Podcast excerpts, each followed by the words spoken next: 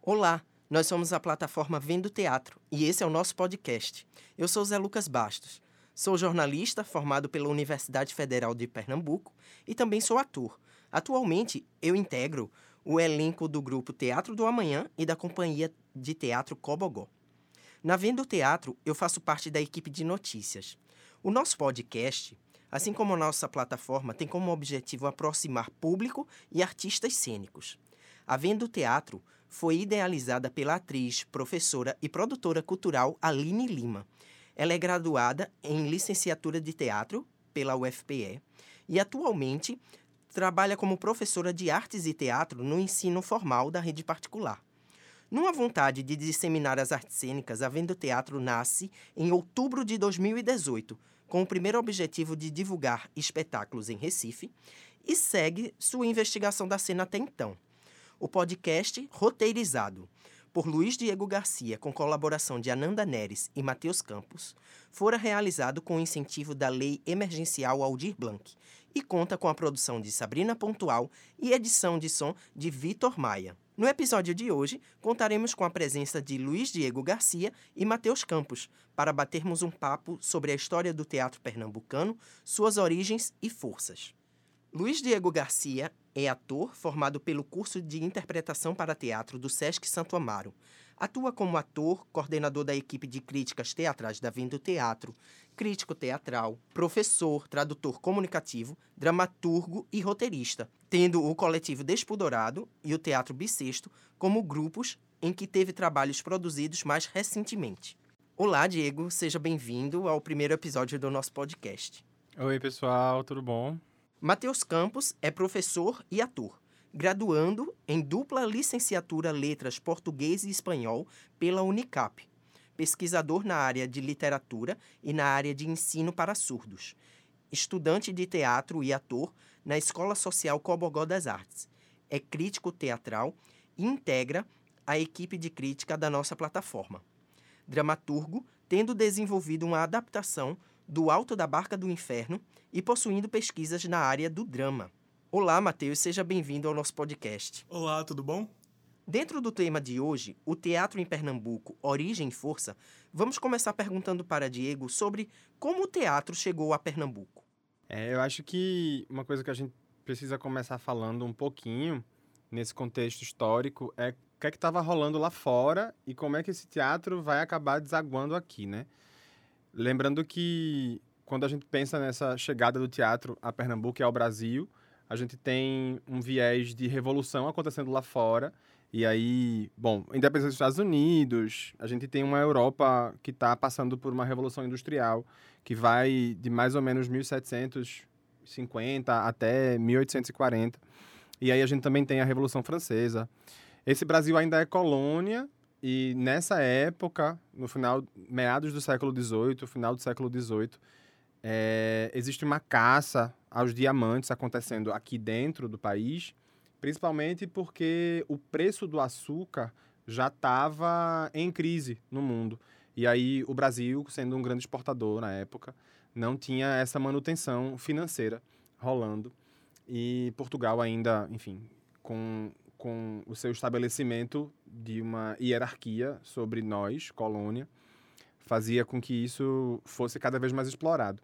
Bom, o, o teatro chega a, ao Brasil de algumas formas, mas primeiramente ele vai ao Rio de Janeiro, e aí, pouco tempo depois, a gente tem aqui em Recife a primeira Casa da Ópera, que eles não chamam na época de teatro. Essa Casa da Ópera vai chegar aqui em Recife em 1772 e ela fica de pé até 1850. É, em 1767, um pouquinho antes, tem a, inaugura a inauguração da Casa da Ópera do Rio. E aí, alguns anos depois, a gente chega aqui com, com essa casa de espetáculos. E aí, o que acontece? Eu fico pensando... É, a gente bebeu muito nos estudos de Leidson Ferraz para poder montar esse acervo bibliográfico né, para o podcast O, o que acontece com essa casa de espetáculos ou essa casa da ópera é que ela acaba ganhando esse nome por ser um palco para atividades artísticas cênicas que tinham esse viés mais operístico. Não sei se é uma palavra, mas operítico, operístico. Operístico. Operístico, né? Massa. E aí acaba tendo uma inter... Eita Deus. Intercalamento? Intercalação? Não Intercalation? Can I do that? I don't know. Enfim, essas... A característica principal desses, desses objetos, espetáculos, né, que são apresentados, intercalam cenas um pouco mais com viés dramático e coisas cantadas e música. E aí essa casa é extremamente popular ao redor da cidade. Ela não é muito grande, inclusive, se eu não me engano, ela fica ali perto, ela fica, né, enfim, ficava onde hoje é a Rua do Imperador. Uhum. E ela tinha uma arquitetura muito particular, porque ela não tinha uma arquitetura que fosse pensada para um palco, né? Não era pensada uma acústica, assim. Ela compartilhava o espaço, às vezes, com outras atividades ao longo do dia. Mas à noite ela funcionava como essa casa de espetáculos. Tinha um camarote, tinha uma, uma divisão de espaço, mas é, alguns viajantes, inclusive, que escreveram né, sobre essas passagens ao Brasil na época, dizem que era uma bagunça, era uma sujeira. Então você imagina, né? Final do século XVIII, não tinha carro no mundo, as ruas eram lama, e a única solução para entretenimento, né, que tivesse algum contato com teatro, era essa casa da ópera, extremamente popular. E quando eu digo popular, eu digo que as pessoas que iam variavam muito, né, de classe social, e também tinha um, um quesito muito de ser o entretenimento que pensa o entretenimento. Né? Então, enfim, o tipo de música que era escutado, tocado ali, o tipo de apresentação. Demora um pouquinho para chegar nessa casa da ópera um, um texto de algum dramaturgo brasileiro, né? Então monta-se muita coisa de Portugal, faz-se muita tradução e tal. Essa casa da ópera daqui de Recife, que começa, né, que abre esse caminho de teatro em Pernambuco, ela fica em atividade durante 78 anos. E aí, bom, junto com isso vem uma má fama. Você tem um país super conservador, que é Portugal, que joga em cima da gente esse conservadorismo. É, inclusive, na época, os arcebispos queriam proibir completamente a existência de uma expressão cultural, teatral, porque era De uma, casa de espetáculos, É. né? Isso, O que é. é bem irônico, né? Porque, querendo ou não, eles também trouxeram a teatralidade pra cá. Totalmente. Né? Enquanto eles usavam a desculpa da catequização, eles fizeram uso do recurso Através do teatro. do teatro. Isso, isso. A É porque a função desse teatro catequese é muito diferente, né? É, ele, ele deságua em, em um projeto político-social religioso. de é, religioso, de extermínio, de manutenção desse E é capitalismo. o contrário do que houve dentro da Casa da Ópera. sim, É Exatamente. uma manifestação mais É, é, é. cultural, né? É uma muito avantegada. Sem dúvida. E Leidson mesmo, Leidson Ferraz, é, ele tem um, um artigo que a gente usou para gravar o podcast que chama Casa da Ópera com lama e com má fama. E aí ele fala muito sobre essa, essa má fama que era dada, né, à época. Então as pessoas que frequentavam, mesmo que tivessem uma grana, que fossem socialmente é, estáveis nesse contexto, era uma galera que não era tão bem vista, né? Então, imagina para os artistas que estavam fazendo isso naquela época. Bom, e aí essa Casa da Ópera fica esse tempo todo, logo no finalzinho, já no finalzinho, né? de- desse espaço, dessa manutenção desse espaço, temos aqui em Recife, Pernambuco, o nascimento do nosso neném mais lindo do mundo, chamado Teatro de Santa Isabel. O Teatro de Santa Isabel chega aqui pouco antes, ele começa a ser construído, né? Pouco antes do fim da Casa da Ópera. E ele já se estabelece como um projeto de. Como é que eu posso dizer? Ele quer estabelecer aqui um teatro, e eu vou usar com T maiúsculo bem loosely, assim, bem mal e porcamente, mas ele quer estabelecer um grande teatro em Recife, né? O Rio de Janeiro já estava com uma estabilidade desse teatro grandão, desse teatro visto como Ele quer a ideia de um teatro municipal, uma Isso, coisa, uma, uma é. coisa pomposa, uma coisa É, francesa. total, total. Tanto que quem elabora o teatro é um É um francês, francês. né? É, A arquitetura vem pra. Ai, como é o nome dele? eu, tô- eu não lembro Eu direito o nome dele, cara. Eu É- acho é muito embolado o nome Só dele. uma coisa, é, lá na Casa da Ópera, é importante a gente lembrar, foi a primeira peça apresentada de autor brasileiro, né? Que foi Amor Mal Sim. Correspondido, Uhum. lá em, de Luiz Álvares Pinto. Massa. Acho Verdade. interessante a gente guardar isso aqui no nosso podcast. Total. Eu fico pensando sobre esse lance de, desse texto, né? É um texto de autor brasileiro montado no Brasil. E aí, quando você pega o texto para ver, o texto tem todas as características de um texto europeu, falando sobre costumes que não temos, que não vivemos e que não são populares, tá ligado? Mas eu entendo muito, assim, eu acho que é, é muito relevante que a gente pense esse início de, de brasilidade, né? De um, de um teatro não tão português no Brasil, mas de um teatro brasileiro no Brasil. É, sim, voltando pro, pro Santa Isabel, é, ele começa, ele é inaugurado em maio de 1850, então a gente já está aí transitando para o século XIX, então muita coisa já rolou, né? Ele foi construído com mão de obra europeia, velho, porque eles não acreditavam, a galera que montou, né? Esse grupo de pessoas que vieram de lá não acreditavam que a gente podia construir aquilo. Então a mão de obra veio de lá. Engenheiro, arquiteto, tudo isso. E a galera que constrói também. E não só. A matéria-prima, pedra, ouro, cadeira, tudo isso é importado para construir esse Teatro de Santa Isabel. É, curiosamente, 100 anos depois, ele é em 1949, ele é tombado como Patrimônio Histórico e Artístico Nacional. E ao longo do tempo, ele passou por três grandes reformas, é, sendo um dos teatros mais antigos em funcionamento no país. Eu acho que ele perde só para um teatro no Rio, se eu não me engano. E é, é- é lindo demais, assim. E o Teatro de Santa Isabel acaba sendo, a- partir do momento que ele é inaugurado, né, palco de propagação para o próprio teatro. Então, a gente acaba tendo um, um bojo imenso de artes cênicas acontecendo ali dentro. Teatro, dança, música, sinfonia e por aí vai. E aí esse Teatro Santa Isabel ainda ativo aqui em Recife hoje, né? Nesse meio um pouco caótico de pandemia, mas ainda ativo. é, em 2021, segue sendo uma casa de espetáculos na cidade referência. Não tem como tirar isso dele, né? E Não. apesar de particularmente achar um pouco desconfortável aqui e ali a visão dos camarotes, né? Porque a arquitetura na época era pensada de Arquitetura. Arquitetura. forma. Por sinal, lembrei o nome do cara. É Louis Leger Voltaire. Não sei se estou falando certo. Ah, deve estar. Mas. Mas é assim, ele se inspirou muito na arquitetura da Belle Époque, né? Uma coisa Uhum. total, pegando uma, uma coisa meio neoclássica e puxando pra cá. Gosto muito do estilo. Por sinal, o Teatro de Santa Isabel, se eu não me engano, ele tem o formato de uma harpa, né? No interior dele. se você olhar de Ah, é cima, ele é o formato de uma harpa. E traz uma ideia muito neoclássica. Nas laterais tem dóricos e jônicos, enfim. Então, é uma coisa muito... A plateia em ferradura. Não é ferradura é que uma- se chama. É uma. É literalmente uma, uma harpa, que se tu olhar de cima e olhar as fileiras, o encadeamento das fileiras das cadeiras, dá a impressão de que são as cordas de uma harpa. E, tipo, não é fechado uma ferradura, mas tem aquelas pautinhas que a, a, a envergadura da harpa tem. Massa. Interessante, muito interessante isso. E meninos, me digam aí sobre as influências que nosso teatro sofreu ao longo do tempo, como é que desenvolva Henrique, por favor.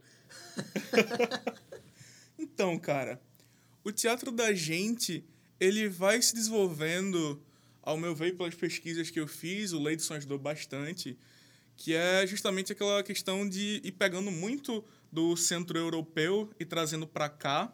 E aí a gente só vem, vem ter uma, uma face realmente nossa na no século XX já. Em meados do século XX, a gente tem ali a Revolução, fazendo um pequeno preâmbulo. A gente tem aquela a Semana de Arte Moderna, 1922. Contudo, o teatro da gente ele não se moderniza aí. O teatro, na verdade, o teatro no Brasil, ele só vem, na verdade, se modernizar lá para 1940, sabe? E aí é onde a gente chega na questão do TAP, que é o Teatro de Amadores de Pernambuco, que ele foi, fumado, foi fundado por Valdemar de Oliveira e tudo mais, que por sinal eu acho esse nome extremamente curioso, porque é um trabalho muito profissional, é um trabalho elogiadíssimo, marca a história do Brasil. Se você for falar a história do teatro no Brasil, você tem que falar do TAP. E se for falar do teatro de Pernambuco, você precisa, é necessário falar do TAP. É uma exigência. É uma exigência, é uma exigência. E aí ele surge justamente para trazer algumas montagens um pouco mais sérias. A gente tinha uma coisa muito pastelão, europeia, sabe? Se apelava muito, era uma espécie de comédia que não traduzia o que se passava aqui. Um teatro de revista também. Um teatro de revista, exatamente. E aí ele chega para cá com essa ideia. Na verdade, não surge primeiramente o TAP, né? A gente encontra ali, primeiramente, um, uma organização de atores do, do grupo de médicos, onde está ali se organizando algumas peças, estão discutindo sobre aquele tema, estão se apresentando, mas aí depois ele vem, em 1941, e fala: não, nós somos do TAP, somos do Teatro de Amadores de Pernambuco. E aí eles começam com a primeira peça deles, se eu não me engano, eles vêm trazendo a identidade mais ainda um pouco eurocêntrica, mas já traz algumas identidades nossa. Só que tem aí um porém. É, por mais que eles já tragam um pouco da identidade do Pernam de Pernambuco, do pernambucano em suas peças, é um teatro que não me parece muito popular. Eu acredito que Valdemar não seja um cara que ele traga o popular do popular de Pernambuco porque ele é um cara mais, pelo menos a estética dele se volta mais para um sentido da burguesia mesmo. Se precisa manter aqueles custos. São grandes produções que são feitas. E aí a gente. Desculpa. Não, à vontade. Curiosamente, assim, quando você. A menos quando eu penso em, em Valdemar, eu fico lembrando que ele tinha um grupo de pessoas socialmente estáveis, né, financeiramente falando. Então, eles estavam nesse, nesse lugar de, de grana mesmo. E ainda assim, eles estavam escolhendo fazer teatro, que ainda era muito mal visto, né? Você vê que desde a da inauguração da Casa da Ópera até o que Matheus está trazendo aqui, são cerca de 150, quase 200 anos. E ainda há esse estigma nesse grupo de artistas que têm dinheiro, estão fazendo um teatro profissional, mas abraçando a causa amadora. E eles ainda são mal vistos e eles ainda têm que enfrentar uma série de, de preconceitos para conseguir fazer isso continuar. E, e Valdemar acaba estabelecendo, não só em Recife, mas assim, para o Brasil, a gente se torna um polo de visibilidade artística, né? A gente tem aqui em Recife ainda uma, uma cena muito provocadora da própria cena e da arte cênica, assim. Eu acho que isso, esse embriãozinho, assim, de ter essa casa da ópera, de ser controverso o que está sendo feito, e aí você vai passando esse tempo todo para o Teatro Santa Isabel e quando a gente chega nesse, nessa virada para o modernismo, que a gente não se moderniza a priori, né?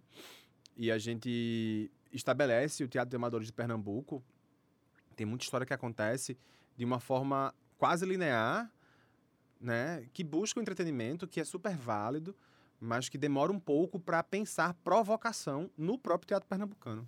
É, total. E aí a gente vê uma pequena mudança, eles migram aí dessa questão do teatro de revista e eles vão buscar texto como, por exemplo, de Oscar Wilde. Textos universais. Isso, textos universais. Eles vão atrás de, sei lá, Baudelaire, Bordeaux, Oscar Wilde, e aí eles começam a traduzir essa, esses textos para a figura do teatro, sabe? E depois eles começam a trazer outros nomes para cá. Zimbisky, que é um cara que revoluciona o teatro. Bibi Ferreira passa pelo TAP sabe? E tantos outros que vêm para cá. Para dirigir os espetáculos deles. Para dirigir, né? para mexer na iluminação. Pernambuco é. é um dos estados muito avant-garde na questão de muito para frente, muito para frentex na questão de, de iluminação. O jogo de iluminação, por exemplo, que se faz em Beijo no Asfalto, que eu acho que é encenado em 1950 e alguma coisa, lá vai o trem. Não me lembro exatamente o ano.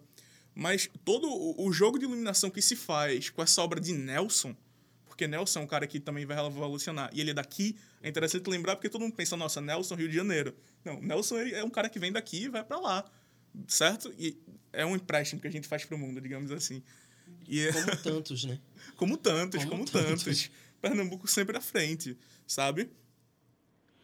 Tu falou em Nelson, eu fiquei pensando no nesses grandes nomes, assim.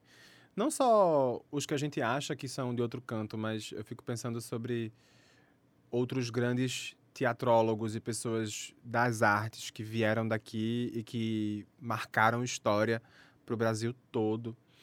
É, quando eu penso em, em, teatro pernambucano, foi um exercício, inclusive, que a gente estava fazendo né, no grupo de roteiro para o podcast.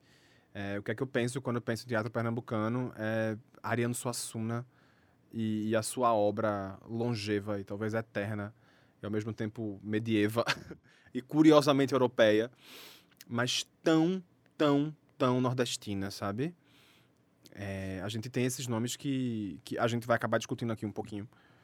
Não é, Mas, é, total, fala em Nelson, eu penso nesses, nesses grandões também. Não, é total. E aí, além disso, o Tapia ele é um cara que vai buscar, por exemplo, contos da histórias no caso da Broadway. A gente tem o primeiro espetáculo aqui assim, digamos que é trazido lá de fora no sentido mais Broadway, que é a Branca de Neve, se eu não me engano, Ai, que é apresentado tem fotos aqui. incríveis. O elenco é imenso. É. É muito engraçado, velho. Era uma produção enorme, enorme, enorme, enorme. Faz muito tempo, assim, que a gente marca esse espaço de grandes produções. É, figurinos. Então, é, eu lembro uma vez, numa, numa aula com o Leidson, dele contando sobre como financiava-se esse TAP, né, velho? Essa galera se juntava Tipo, o Valdemar, por muitas e muitas vezes, tirou dinheiro do próprio bolso, porque eles não cobravam um ingresso que valesse aquela produção que estava acontecendo. Mas eles queriam manter o lance o girando. É, queriam padrão. manter um padrão e queriam fazer um teatrão mesmo. E nesse padrão, eles formam uma plateia também. Exato. É, exatamente. Diferente. Não né? só aqui, mas no Brasil inteiro, né? Eles vêm com o teatro universal e eles começam a formar uma plateia, querendo ou não, né? De de pessoas que vão ter talvez o primeiro contato com, com obras como Henrique já mencionou. E é muito interessante essa, essa pegada, essa proposta mesmo de, de apresentar esses clássicos, esses, esses autores internacionais, trazendo também uma visão de fora de Pernambuco, trazendo Ziembisque, trazendo Bibi, e entre outros nomes que passaram pelo, pelo Teatro de Amadores de Pernambuco. Eu acho muito, muito interessante essa visão de, de Valdemar. Só fazendo uma correção, que eu falei Beijo no Asfalto, mas foi vestido de noiva de Nelson, que foi encenado aqui.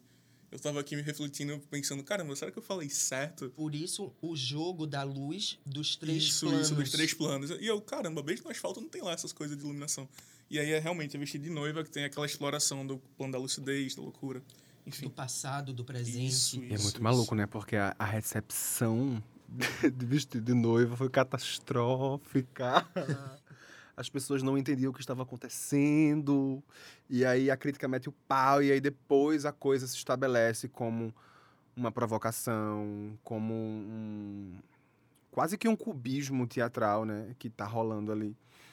Não, e depois de vestir de noiva, cara, eles decolam Borba Filho assume a direção, logo depois de vestir de noiva. Hermilo, né? Hermilo isso, Borba Filho. Isso, Hermilo Borba Filho assume a direção, o que é curioso porque eles tinham um certo embate ideológico entre Hermilo e Valdemar.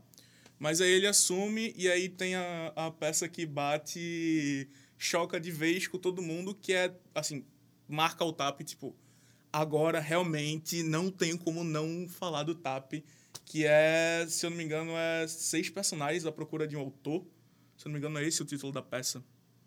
E aí. É, é uma peça que marca, que choca todo mundo. De Pirandello, que, né? Se eu não me engano, é. Eu acho que é de Pirandello. Universitários, me ajudem. Enfim. me ajudem. o amigo aqui não, não tem. Google. É, eu acho não que é de Google. Pirandello. Eu não. Seis personagens à procura de. É, é Pirandello, é, é Pirandello, Luiz de Pirandello, é isso aí mesmo. É. Arrasou. Estudei, estudei. Arrasou, amigo. Tô estudando. Supletivo, supletivo. e aí, enfim, depois que Hermilo assume isso daí, eles vão assumindo outros aspectos e vão se renovando cada vez mais e vão ganhando novos aspectos que antes não existiam no TAP. Vai ficando um teatro característico nosso, sabe? Embora tenha influência lá de fora, mas é nosso, tem uma estética nossa. Não é a mesma estética que a gente vai ter no Teatro do Estudante. Não vai ser a mesma estética que a gente vai ter em Ariano. Mas vai ser uma estética que a gente, caramba, aquela galera, ela é boa no que faz e ela é comparada com a qualidade de gente que vem lá de fora, só que tem uma característica nossa, nosso bom chiclete com banana, sabe?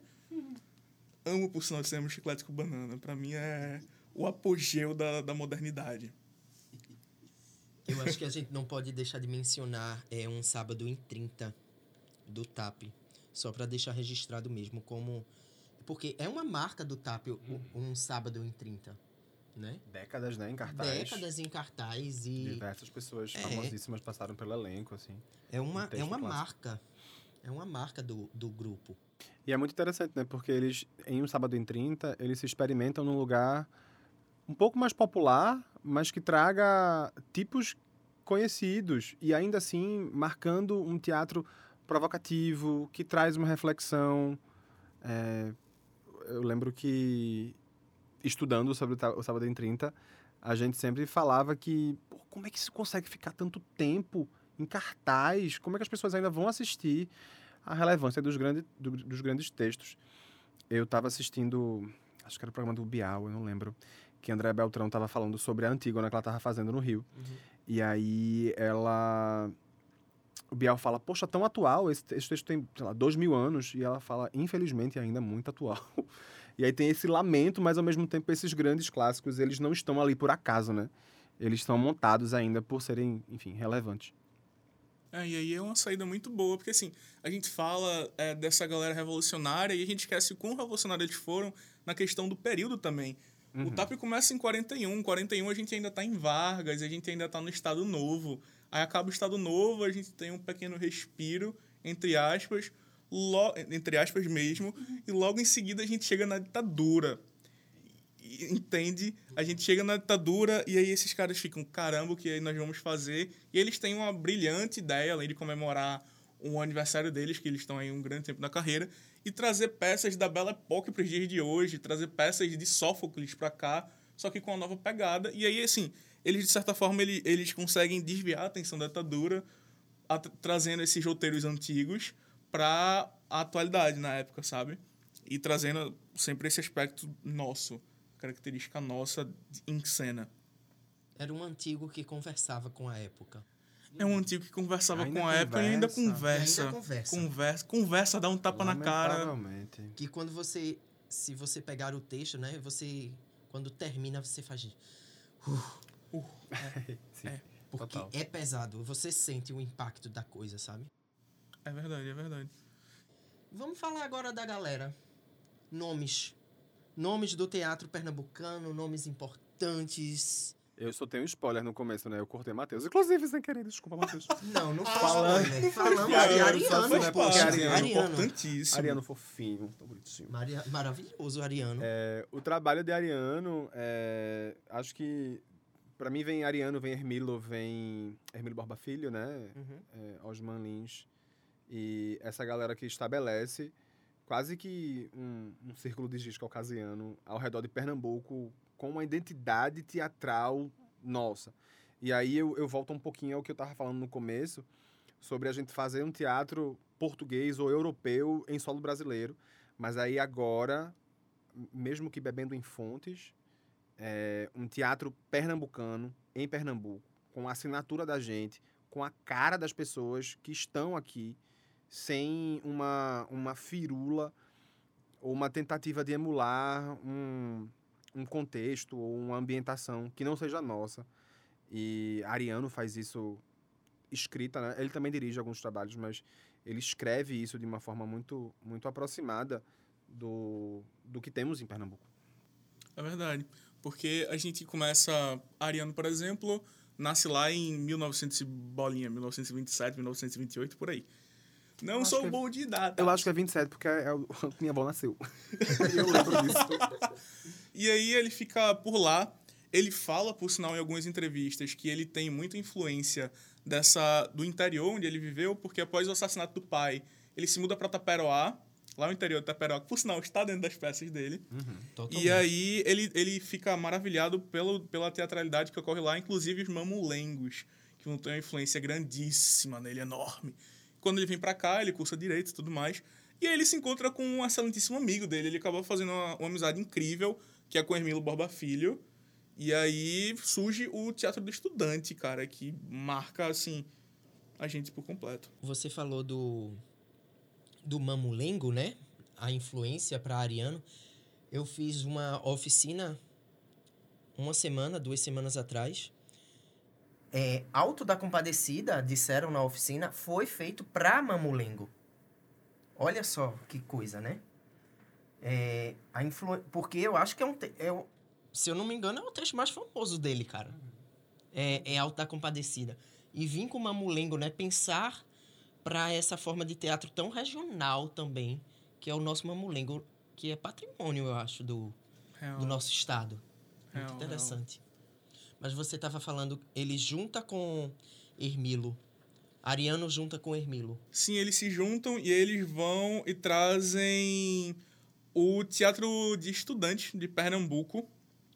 E aí Ermilo é convidado, na verdade, para dirigir esse grupo lá em 1945, ainda Vargas, ainda Estado Novo. E aí, qual é a proposta do Teatro do Estudante de Pernambuco, o famoso TEP?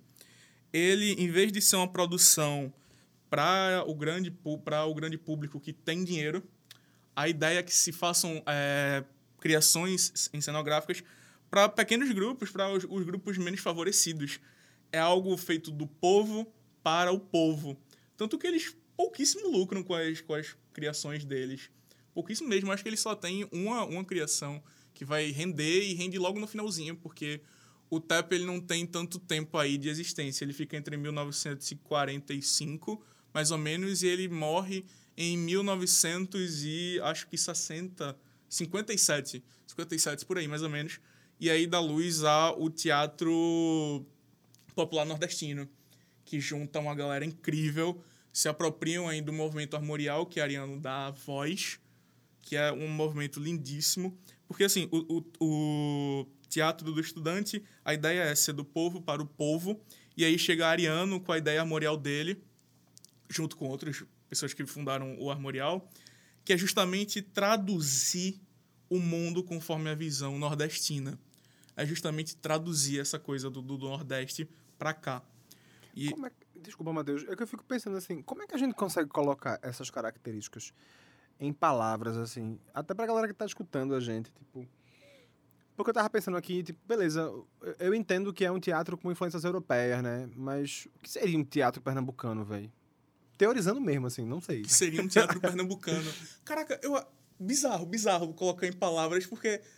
Eu não, eu não sei como traduzir uma cultura. Eu uhum. sinto a minha cultura, sabe? Eu não, eu não sei como traduzir ela, mas eu acho que é uma coisa muito marcada, primeiro, pela oralidade. A cultura da gente ela é marcada pela oralidade por determinados padrões de cores, uma certa paleta de cores aí fortes, vibrantes, acredito eu. E a gente vai ter uma, uma questão coreográfica na, na, nas nossas encenações, sabe? O Armorial, por exemplo, ele bebe do Bumba Meu Boy. Um ritmo. Isso, do ritmo. Uma musicalidade. Exatamente. Bebe lá do, do Bumba Meu Boi, das chanchadas, sabe? E aí, por exemplo, ele vai... Ariano cria, por exemplo, o, o Alta Compadecida, que ele se inspira de um cara que escreveu anos atrás, que é o Alto da Barca do Inferno, uhum. sabe? E aí ele traduz essa coisa, joga para cá, traz uma Nossa Senhora, traz um, um novo aspecto para o julgamento. Tem aquele momento do julgamento onde João Grilo faz a, a, o versinho dele, que é puxado para uma coisa mais de cordel, né? A gente sente é, enraizado, a gente sente que a peça ela expande os pés dela enraiza fixa bem, tipo, isso é quem nós somos, sabe? E aí é isso que o, o teatro do estudante se junta quando ele morre e traz o teatro popular do Nordeste, que é essa coisa bem do a cara do Nordeste, quem nós somos. Essa galera que se adapta, por exemplo, do for all e vira for all, sabe? Que é o nosso famosinho gostosinho ralabucho. É, é, isso é muito gostoso, cara. Que massa, azul. É, e aí, depois disso, a gente vai ter o Hermilo, que é o, é o cara que vai fundar, junto com o Ariano, o, tanto o Teatro do Estudante quanto o Teatro Popular é, nordestino, juntamente com essa ideia de realmente trazer algo para o povo, fazer algo que seja a nossa cara. E aí é o modernismo em si, né? Que é trazer o do cotidiano, porque, caramba, do que adianta eu ensinar um problema que rola dentro de um palácio do governador do estado? sabe? Pouquíssima gente vai saber o que se passa ali.